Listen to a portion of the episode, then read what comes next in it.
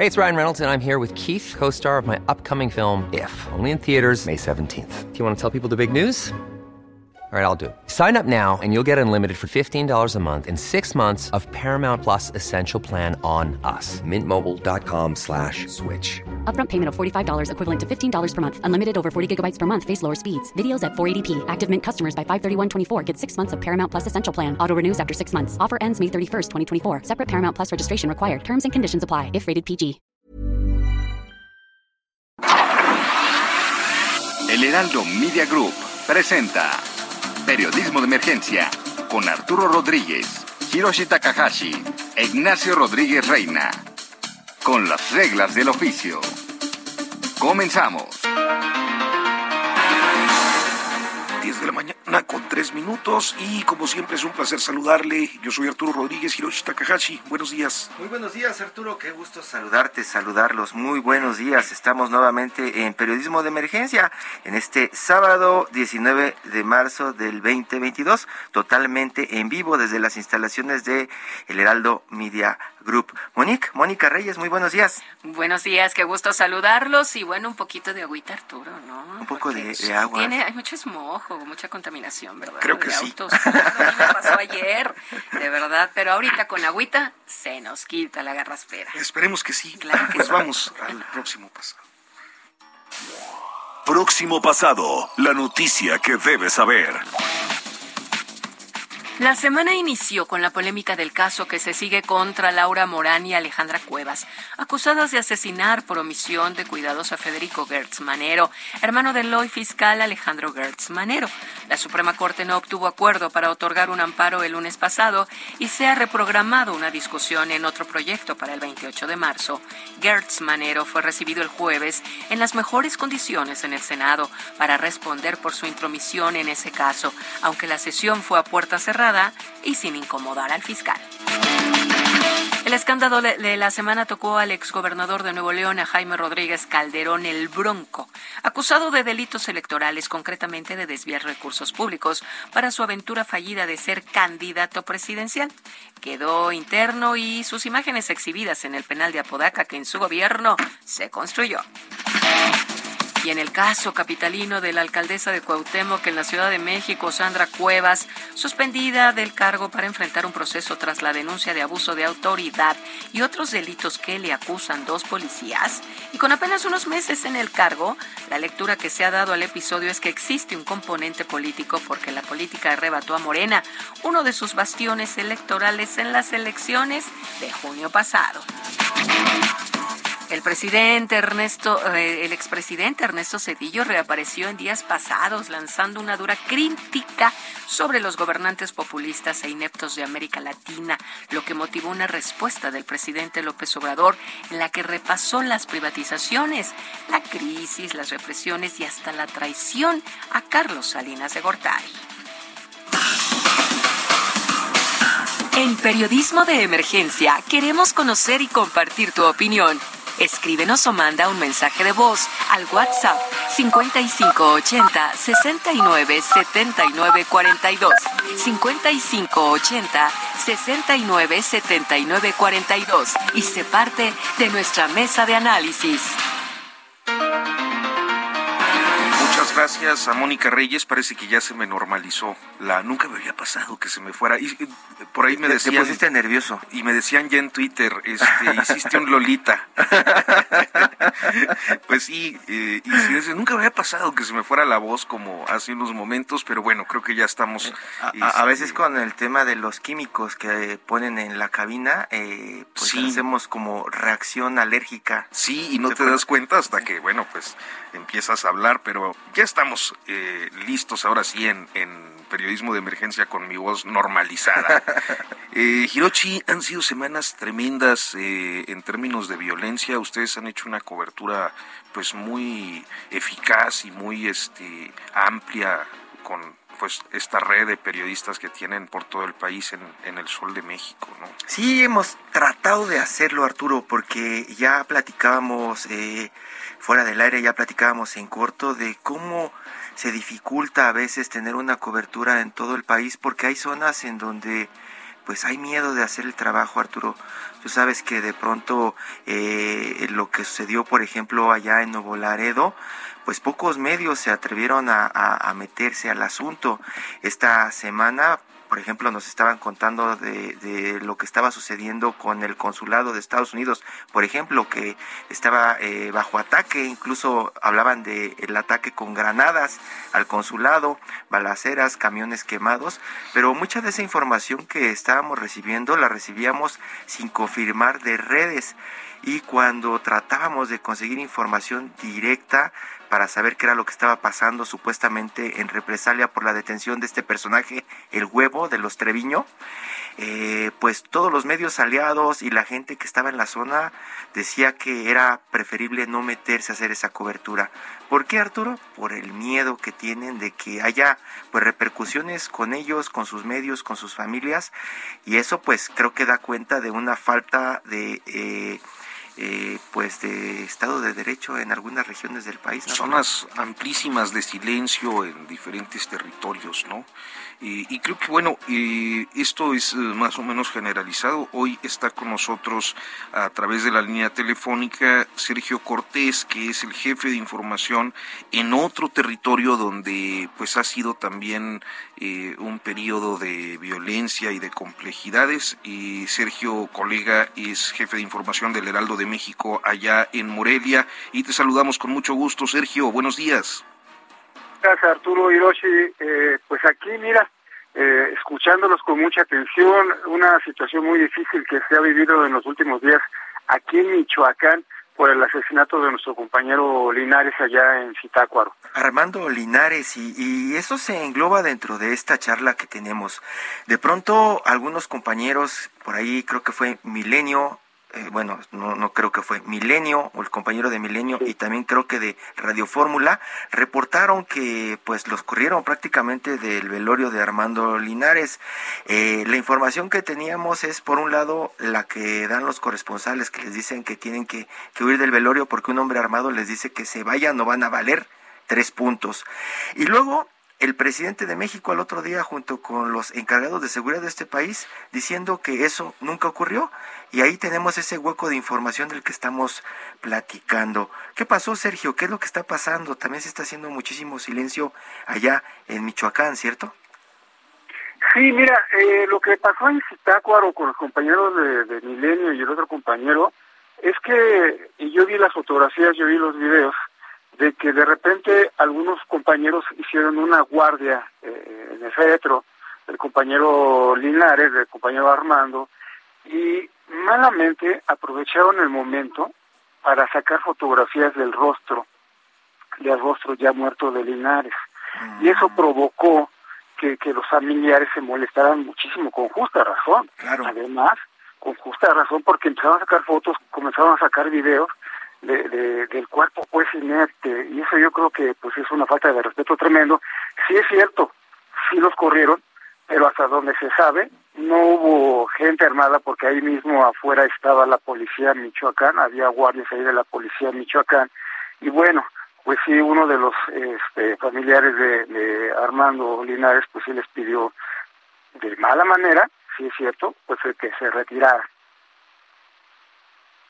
entonces se quedó por ahí el asunto con esta desinformación, esta desinformación, Sergio, que de pronto pues parece que hasta nosotros mismos los medios provocamos, ¿cierto? Pues, pues sí, mira, yo los dejo a ustedes esa parte porque la verdad es de que cuando cuando ocurrió esta situación de los compañeros que empiezan a, tomar las fotografías y las imágenes, pues eh, como te digo, es una falta de respeto a la situación que está viviendo la familia y bueno, pues se, se suena hasta lógico el accionar o, la acción que tomaron los familiares de, Armando para con los compañeros de los medios de comunicación.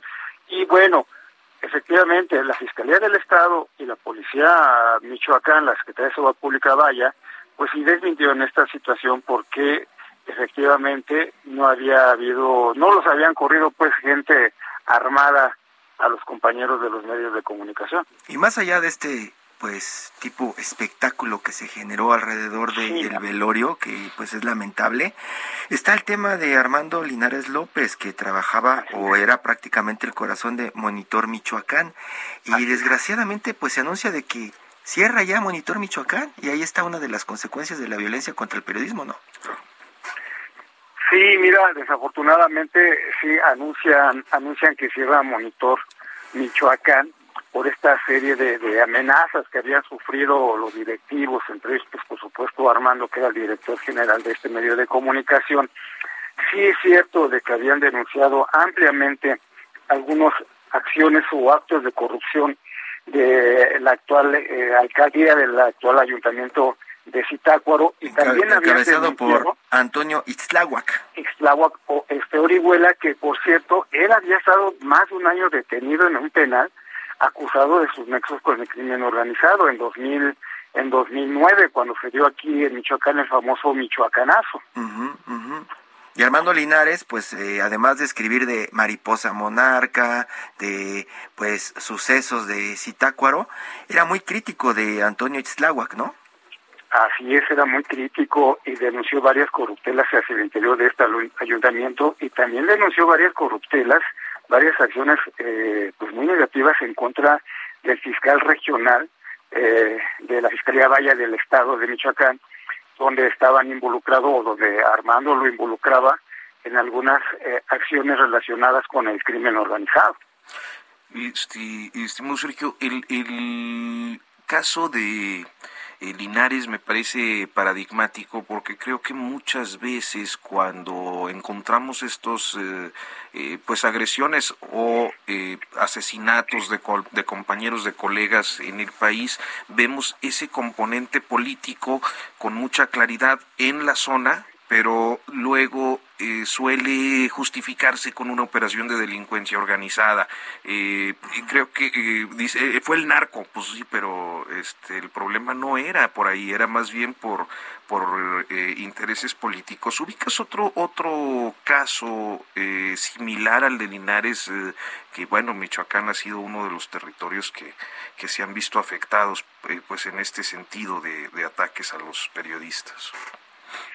Sí, mira, eh, generalmente y, con conocimiento de causa les puedo comentar que la mayoría de los casos hasta hoy de los compañeros que han fallecido o que han este, sido asesinados, la fiscalía no ha informado nada y esa es una de las situaciones que nosotros como gremio pues estamos muy inconformes porque eh, ya pasaron años, ya pasaron incluso décadas de, de varios asesinatos de compañeros donde la Fiscalía hasta la fecha no ha informado nada y también tenemos más o menos como 10 compañeros desaparecidos, que es la misma situación.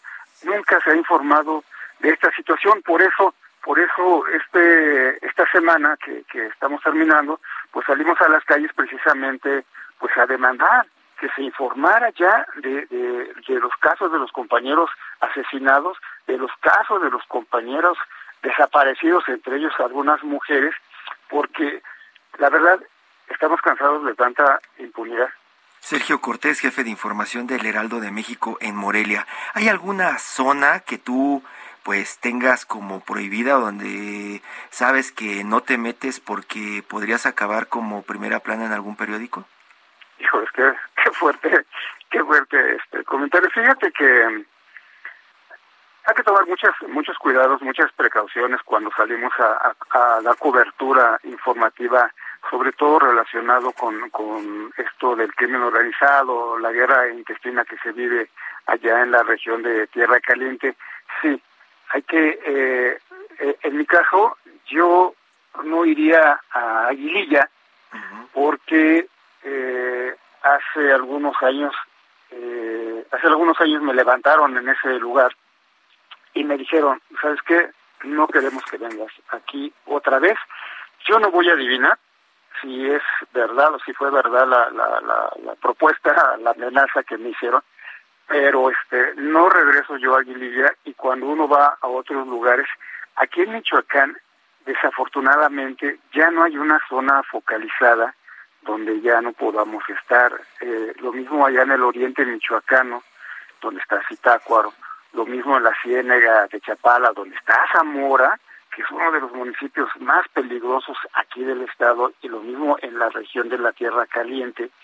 De verdad, hay que tener mucho cuidado para ir a esos lugares, hay que avisar, hay que avisarle a la gente de allá que vamos, a los compañeros de, de, los medios de comunicación locales, hay que dejar este aquí en Morelia, en mi caso que estoy radicado en Morelia, pues hay que dejar muy bien claro eh, dónde estamos, estar estar comunicándonos constantemente, porque en, en lo particular sí hay miedo, sí hay mucho miedo.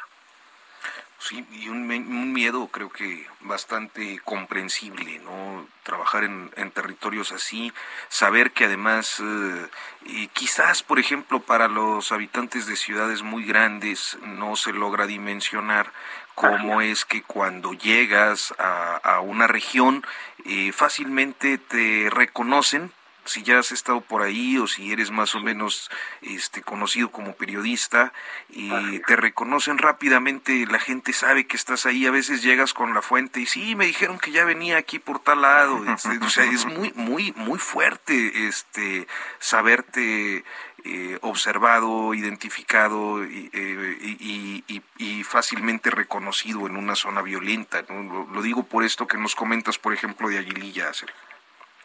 Sí, sí, es, es complicado y este, de verdad, y, tienes muchísima razón que de repente, pues en las ciudades grandes no se dimensiona lo que pasa, vaya, eh, relativamente en estas ciudades pequeñas como, como en el caso de, de Michoacán, como, como, pues de hecho no son ciudades, son, son pueblos, son, son, sí, son pueblos muy pequeños de repente, donde eh, la fuerza, el poder del crimen organizado en este caso, eh, pues tiene, tiene muchísimos tentáculos. Ellos saben desde horas antes de que vas a, arribar en el caso de Aguililla, por ejemplo, saben que ya estás en camino, sabes con quién vas, en qué vehículo vas, te empiezan a seguir en, en motocicletas, estos famosos halcones, empiezan a cuestionar, empiezan a, a preguntar y este, híjoles, pues ahora sí que, que vamos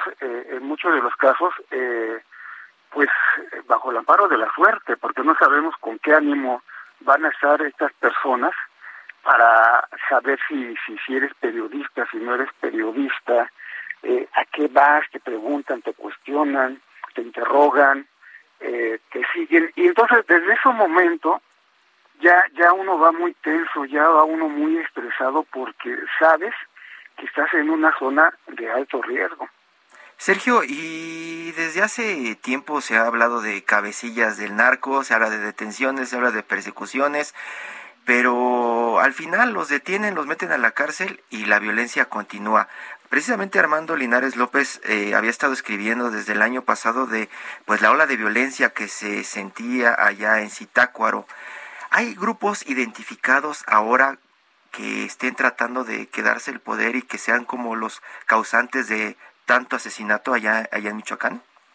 Sí, como no, pues aquí siguen este remanentes de, los caballeros templarios, siguen remanentes de la familia michoacana, que es la que opera en esa parte de Michoacán, en Zitácuaro, en esa región, y este grupúsculos como los Correa, que son los que controlan eh, prácticamente Zitácuaro y son muy agresivos estos amigos de estas personas de los Correa, son muy eh, agresivos, son los que tienen el control y son los que están eh, provocando el terror allá. Sí, sí, hay muchos grupos y están identificados. Mira, aquí en Michoacán, de acuerdo con el propio gobierno del estado y de acuerdo con el propio gobierno federal, hay 19 cárteles que se están peleando el territorio de los 113 municipios. 19 cárteles. Bueno, pues sí. es una gama importante de eh, organizaciones delictivas en, en, Michoacán y bueno pues naturalmente y yo creo que pues no nos queda Sergio más que agradecerte que nos compartas estas experiencias y que nos eh, informes sobre cómo están las cosas y además que nos esclarezcas mucho lo que ocurrió con este eh, pues esta situación del funeral de, Armando Linares. Lamentable, como lo cuentas, es algo que cuidamos muchísimo en los periódicos, eh, el tema de que aparezcan víctimas de la nota roja, pues casi siempre si no es que siempre, estamos viendo que, digo casi siempre porque en esta ocasión no, se cuida a los familiares, ¿no? Se cuida a los familiares. Claro, tratas de, de aplicar ahí, eh, y lo más tratándose de un tratas de aplicar el que no me gustaría que me hicieran eso, ¿no? Este, claro. Eh, eso y, tratándose de un colega, yo creo que todavía extrema uno más eh, las, los cuidados eh, éticos y, y, profesionales. Exacto, ahí por cambias la ética, ¿no? Con ese anhelo de tus tres minutos de fama, ¿no? Es qué difícil y qué, qué coraje. Pues sí. Híjole, pues Sergio Cortés, te agradecemos muchísimo que nos hayas tomado la comunicación y, y que has platicado con el auditorio. Estamos a la orden. Cuídense mucho ustedes. Cuídate mucho, Sergio. Un abrazo. Hasta Gracias, abrazo. Hasta luego. No, Hirochi, son tiempos, tiempos difíciles en este país. Hablabas de lo de Nuevo Laredo. Nuevo Laredo, este, las balaceras, que pues poco supimos de lo que sucedió realmente, Arturo. Veíamos las imágenes de los trailers quemados en la carretera, veíamos eh, imágenes de eh, comandos en camionetas pero al final eh, no tuvimos la película completa. Nosotros tratamos de hacer una reconstrucción de todo lo que había pasado y nos costó muchísimo trabajo. Todo a partir de la detención de este personaje, el huevo, que al final dijeron que no era una eh, deportación, que no era una que una no era una eh, extradición, que era una deportación porque él era ciudadano estadounidense y pues lo que quedan son un montón de preguntas, Arturo, sí, ¿no? Que lo, lo fácil, muchos pensarían es que vaya un corresponsal y que lo tome, o habla a una agencia como, no sé, Reuters, AFP, y que nos lo mande. Pero Nuevo Laredo, por ejemplo, no había corresponsal que se atreviera a meterse, el riesgo que se corre al mandar a un corresponsal es grande, y pues no hay agencias, Arturo, imagínate. No, no, no. auténticamente territorios de silencio, además con, con un gobierno estatal muy cerrado también ahorita a, a la interlocución eh, con autoridades federales que nunca han sido muy propicias para y con un miedo lo que tú decías que eh, a la distancia y en campo eh, pues la gente no quiere hablar no lo ciudadano común al que le puedes preguntar oiga qué pasó qué vio es dificilísimo pues muy difícil, es parte de lo que también se está viviendo en el periodismo hoy. Vamos a hacer una pausa y en unos momentos continuamos en Periodismo de Emergencia.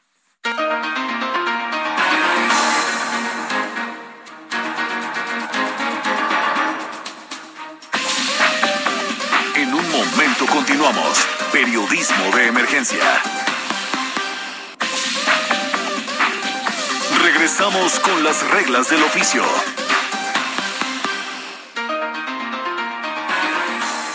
10 de la mañana con 30 minutos. Mira qué bien sale la hora ya. Después de, tomar un poco de agua. Este, 10 de la mañana con 30 minutos. Nosotros continuamos en periodismo de emergencia en este sábado 19 eh, de marzo. Y eh, tenemos eh, pues una temática que sin duda es toral para el país, como es el, la, eh, la, seguridad. Hoy eh, también a través de la línea telefónica está con nosotros Marta de la Torre, jefa de información del Heraldo de México allá en Colima. Marta, colega, muy buenos días, ¿cómo estás? Hola, ¿qué tal? Buenos días, bien, un saludo y un gusto estar con ustedes y pues platicando de este tema tan interesante que es pues el oficio que tenemos, no digo, nos esforzamos todos los días por tenerle a usted la información puntual, la información eh, de que acontece diariamente pero pocas veces tenemos la oportunidad de, platicarle a nuestro auditorio, pues todas las que tenemos que pasar, ¿no? Para tener esta información oportuna. Un gusto, un gusto estar con ustedes. Gracias, Marta. Y fíjate que algo que, bueno, platicábamos en el bloque anterior eh, era por una parte la situación del silencio eh, en territorios como Michoacán, la autocensura tanto de periodistas, de medios, como pues hasta de ciudadanos que eh, pues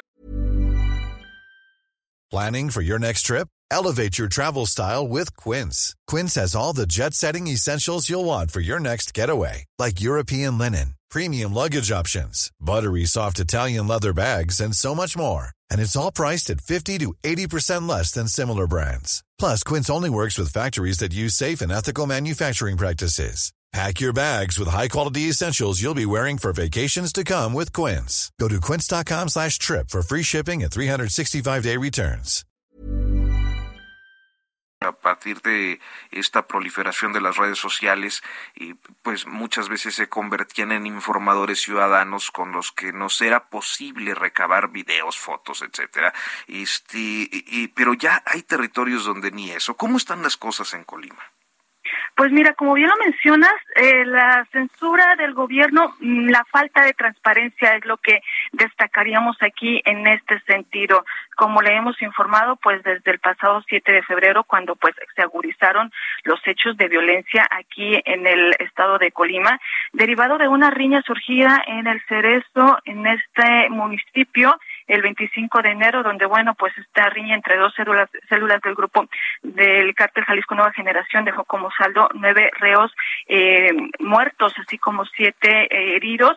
Eh, a partir del siete se comienzan a agudizar los hechos violentos.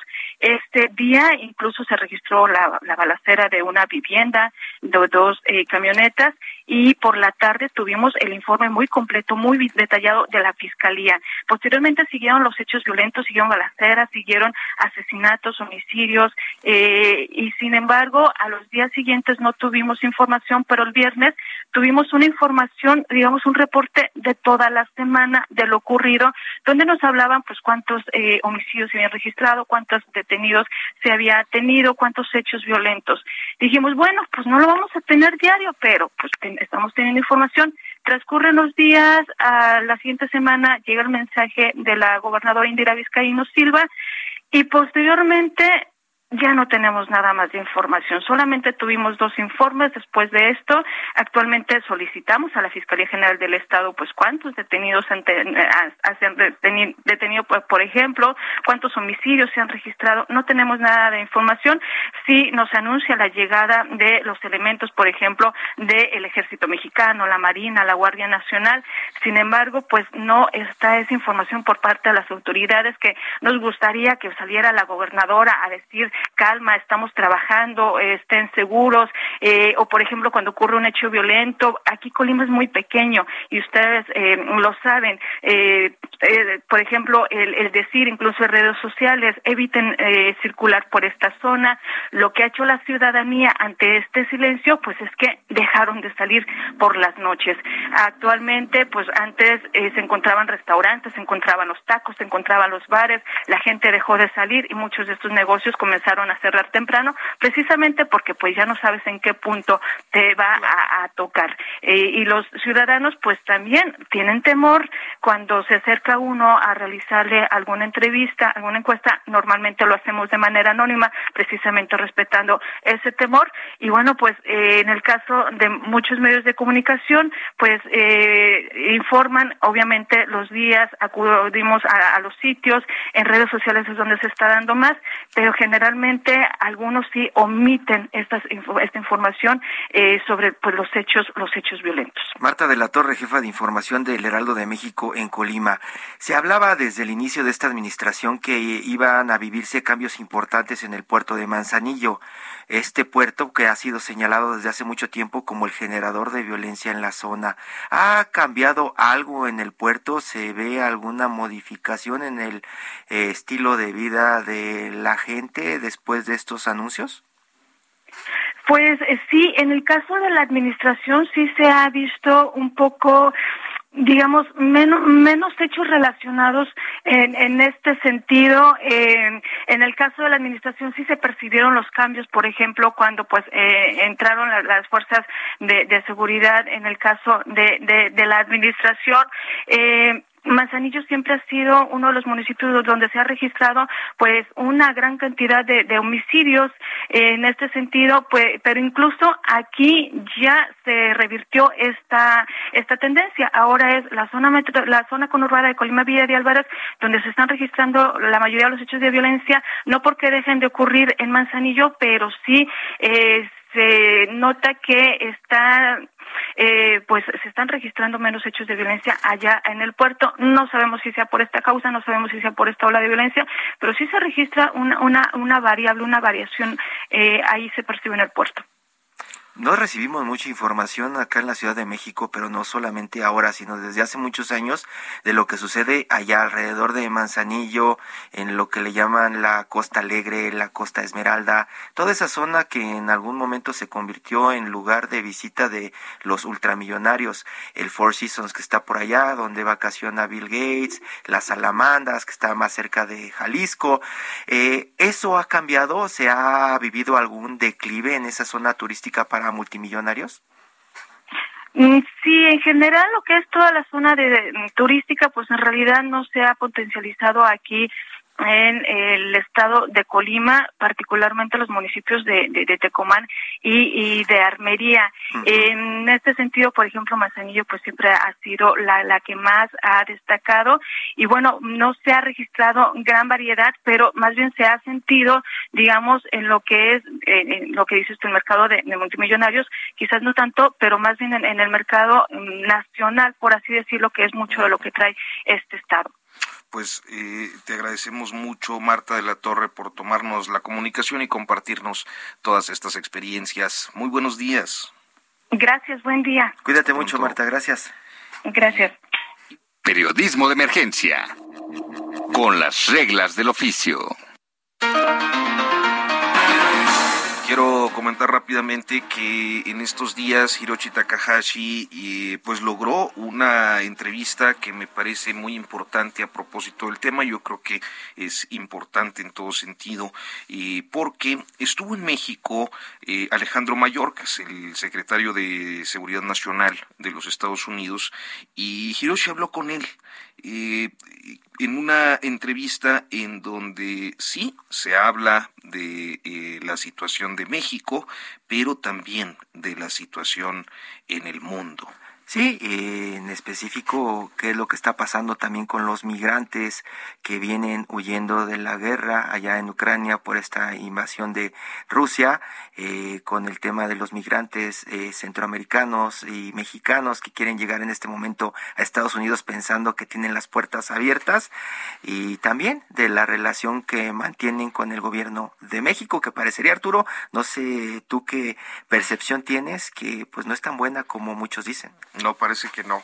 Eh, y hay ahí temas en los que eh, quizás precisamente en la lógica de seguridad, pues hay discrepancias graves, especialmente con agencias, ¿no? Como, como la DEA. Con agencias, participación, la iniciativa Mérida, el tema de los fondos, incluso pues eh, la relación con el embajador. Se nota de vez en cuando que pues los mensajes del embajador calan fuerte allá en Palacio, ¿no? Así es.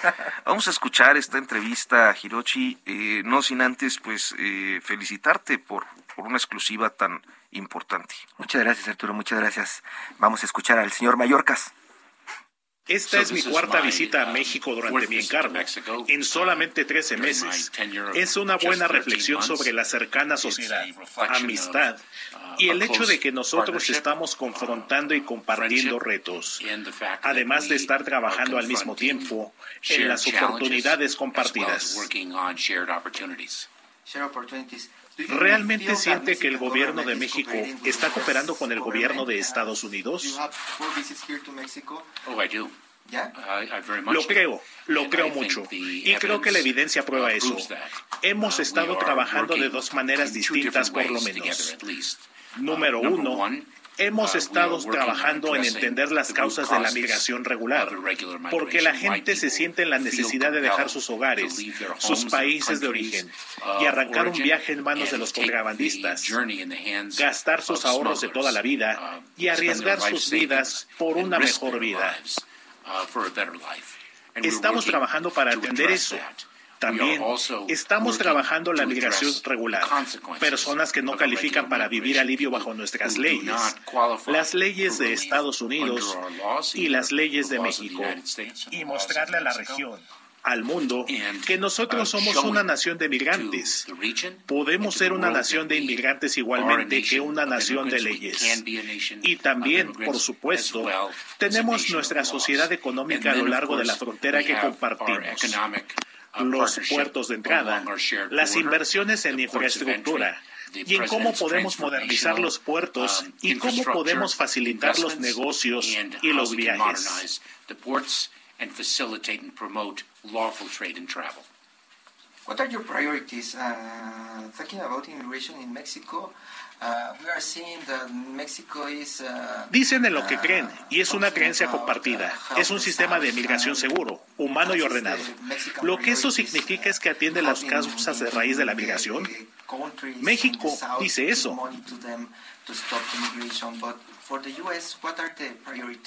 So, what we believe in, uh, and it's a shared belief, y es muy real, es muy real, es muy apropiado. Y eso se necesita mucho. En mi reunión con el presidente de México, él habló muy apasionadamente y muy bonito del hecho de que debemos entregar oportunidades, que debemos entregar esperanza a la gente, uh, para que no sientan que tienen que arriesgar tanto. De hecho, que tengan que arriesgar todo para iniciar el viaje, solamente para enfrentar consecuencias en Estados Unidos. Ser forzados a regresar porque hemos hecho nuestro sistema más ordenado y eficiente. Entonces, por ejemplo, el tiempo para una adjudicación final de asilo no es de seis a ocho años, sino de seis a ocho meses ahora. because we have made our system more orderly and efficient so that uh, the time for a final adjudication of a claim for relief is not six to eight years, ¿Qué le pidió al respecto al presidente de México? O creo que pedimos cosas mutuamente. De eso se trata una sociedad y una relación cercana. Estamos observando el flujo de la gente, dónde es mayor la presión, dónde están los retos. Es un ambiente muy dinámico. México va a pedirnos cosas. Nosotros vamos a pedir cosas a México de acuerdo con los retos que vemos, al igual que las oportunidades que observamos. ¿Qué es lo que les dice a los inmigrantes que quieren llegar a Estados Unidos sin papeles en este momento? Tenemos dos importantes esfuerzos en camino. Um, uh, Uno es, como mencioné, uh, un sistema en la Corte más eficiente que en el pasado. Casos solucionados por el juez entre seis y ocho meses. Y lo que la gente encontrará es que la mayoría no calificará para vivir en Estados Unidos. Lo que la gente encontrará es que arriesgan sus vidas, arriesgan sus ahorros de toda la vida solamente para ser regresados, ser regresados a sus países de origen. Número dos, en la siguiente semana o en dos semanas vamos a publicar una nueva regla que le da más poder a nuestros oficiales de asilo para tomar decisiones de asilo y eso también brindará mayor eficiencia y velocidad al proceso y por lo consiguiente al resultado. Pero esta no es una invitación a Estados Unidos, ¿verdad? Porque algunos críticos dicen que el gobierno de Biden quiere invitar gente a vivir a su país. Eso es, mm, sabes, hay gente en México que dice todo tipo de cosas, gente en Estados Unidos que dice todo tipo de cosas, pero nos gobernamos por los hechos y la ley, y esas alegaciones no son verdad. El presidente Biden ha designado al Departamento de Seguridad Nacional como la principal agencia federal para coordinar los esfuerzos nacionales de preparación y respuesta relacionados con la actual crisis entre Rusia y Ucrania. Si bien no existen amenazas específicas para su patria en este momento, ¿cuáles son las posibles amenazas para Estados Unidos?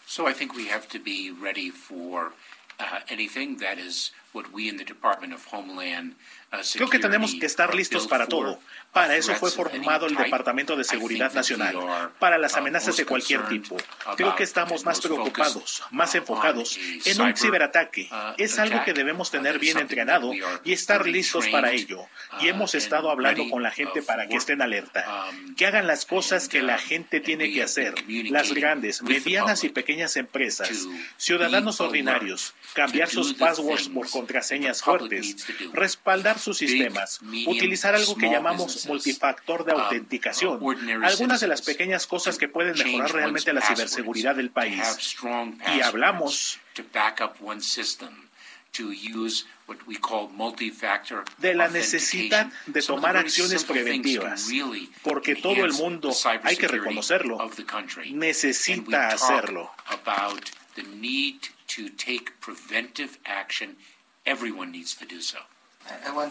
¿Cuál es su recomendación para el gobierno de México?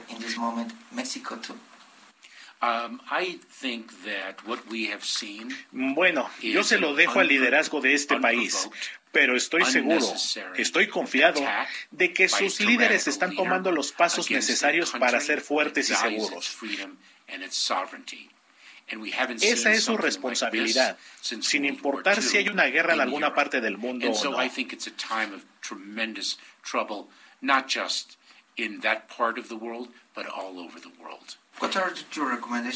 Sabes, una de las cosas con una ciberamenaza que la hace única uh, es que no tiene fronteras.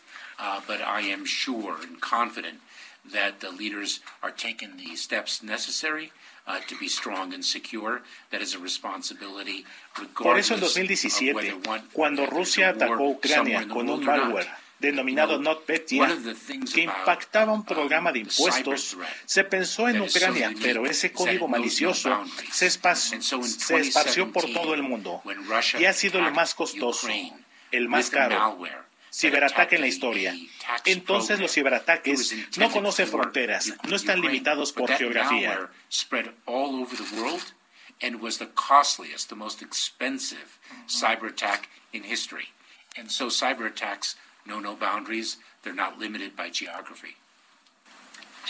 Estados Unidos recibirá refugiados ucranianos. Estamos ya ofreciendo alivio humanitario a los individuos que dejaron Ucrania, por supuesto.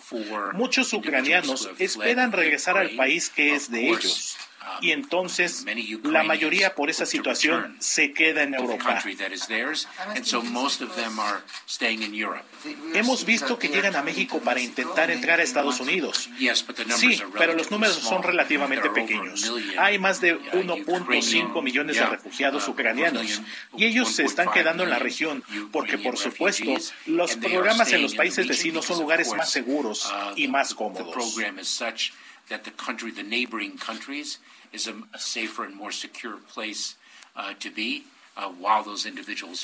Tal vez pueda mandarle un mensaje a esos desplazados de la guerra que piensan venir a México para entrar a Estados Unidos.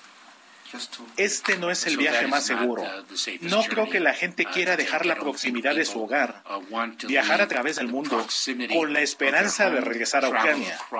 El mundo está unido, en este sentido, condenando la agresión de Rusia is united in, con in condemning the Russian aggression. Muchísimas gracias, señor Mallorcas. Gracias. Gracias, gracias. Todo menos fútbol. Let's dance in style, let's dance for a while. Heaven can wait, we're only watching the skies. Hoping for the best, but expecting the worst. Are you gonna drop the bomb or not?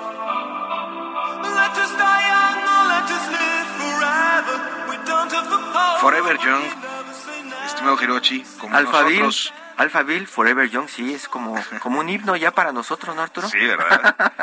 Eh, y para Héctor Vieira, nuestro productor, que es este... Dice que es una de las canciones que todavía lo hacen llorar. Nos da mucho gusto, como eh, pues cada 15 días, poder platicar con Luis Carrillo, periodista especializado en música y bueno, pues autor del libro Radiolaria, que eh, comparte la historia de 240 canciones que cambiaron la historia de la música y hoy ha elegido precisamente este tema lanzado en 1984. Estimado Luis, muy buenos días. Arturo Hiroshi, muy buenos días. Cuéntanos qué pasa con... Eh, ¿Qué pasa con Alphaville y dónde está Alphaville? Luis. ¿Dónde está Alphaville? Fíjense que Alphaville probablemente ya no exista. Lo que sí es que está más vigente que nunca Forever Young y no por y no por razones muy muy bonitas, ¿no? esta esta canción de 1984 que compone aquel trío de, de Monster Alemania, encabezado por Marian Gold, que básicamente pues es un, es un es una canción de muchísima que despierta muchísima dulzura y nostalgia en muchos de nosotros, de los que ya tenemos algún tiempo aquí en este en este planeta, pero por otro lado La verdad es que la letra de Forever Young, que ustedes justo colocaban en este momento, esa parte en, eh, en particular habla de la, de la raíz de lo que es esta canción, que es la tensión grandísima que tenía el mundo en 1984 por la Guerra Fría y por estar en jaque, pues a razón de los Estados Unidos y la Unión Soviética, le sonará bastante conocido el tema hoy día y evidentemente con una con una actualización no tan grata, pero que evidentemente pues habla de toda esta tensión que hay de que este, este par de gigantes pues un buen día se puedan agarrar a catorrazos, ¿no? claro. ¿Cuál es la historia de, de Forever Young, Luis? Justamente esas, esas líneas que ustedes ponían que decían esperando o teniendo esperanza de lo mejor, pero a la vez viendo lo peor venir, ¿no? Este, por ahí dicen, ¿Are you gonna drop the bomb or not? Esta, esta angustia de la juventud de 1984, precisamente pues por sentirse ya de alguna manera un poquito hartos de todo lo que era la Guerra Fría y esta tensión que había por las dos superpotencias de entonces. Y finalmente por ahí una línea que dice, que dice, Can you imagine when this race is won? ¿Se imaginan cuando esta batalla la gane uno de estos dos? Bueno, pues eso es precisamente esta idea de apocalipsis, de la cual pues algunos dicen que hay una tercera guerra mundial, la cuarta será con piedras, ¿no? Es parte de lo que decía Marian Gold, el vocalista, que después, hace justo cuatro años decía, esta canción tiene más vigencia que nunca, precisamente por la tensión que había con Estados Unidos y Corea del Norte por ahí de 2017, 2018. Entonces, pues esta vigencia creo que permanece y se renueva desgraciadamente Hoy lo vemos también con el caso de Rusia, el conflicto con Ucrania y la posibilidad, esperemos que no, de que esto pueda recrudecerse, ¿no? Rusia, Rusia contra el mundo y a mí me hace eh, pues recordar este este podcast de Wind of Change que en algún momento también salió y habla de cómo el soft power de Estados Unidos influyó para estar eh, generando ideas locas a los alemanes de independencia eh, pues alrededor del muro de Berlín. Totalmente, totalmente. E incluso en algunas otras entrevistas el propio vocalista de, de, Alpha Bill Madden Gold decía, esta canción parece hablarle por un lado a todas las generaciones que van sucediendo, pero por otro lado parece recoger cada problema grande que el mundo va pues heredando o va inventando o va sacándose de la manga por desgracia, ¿no? Parece que este, este tema que parecería ya pues eh, superado realmente sigue ahí y bueno, hoy le estamos viendo más que nunca, ¿no? Y, pocos pensarían que Forever Young pues tiene que ver también con eh, guerras y soft power, ¿no? Claro. Nosotros la cantamos con otro sentido, al parecer acá en México. con otro sentido, con otro sentido probablemente con el que la cantó Dylan, que tenía su Forever Young, y con la que tenía God Stewart, que también tuvo su Forever Young, un, un título bastante asequible para muchos, pero que en este caso sí es un asunto mucho más bélico, mucho más geopolítico y por desgracia pues con esta connotación de tensión en la cual no tiene que ver los años maravillosos, que es lo que parece que nos dice la letra, ¿no? Pues, estimado Luis Carrillo, como siempre es un privilegio platicar contigo, escucharte, escuchar tus recomendaciones y bueno, pues pronto estaremos nuevamente por acá en Periodismo de Emergencia. Muchas gracias, Luis. Que con una canción más bonita. Un abrazo. Hasta pronto. Es una buena canción. todavía. Todavía. Hiroshi Takahashi, nos vamos. Arturo Rodríguez, muchísimas gracias. Nos escuchamos mañana. Nos escuchamos mañana. Hasta pronto. Expecting the worst. Are you gonna drop the bomb or not? Let us die young or let us live forever. Phil, ya se fue, perdonen ustedes. Esto fue Periodismo de Emergencia. Con las reglas del oficio. Heraldo Media Group.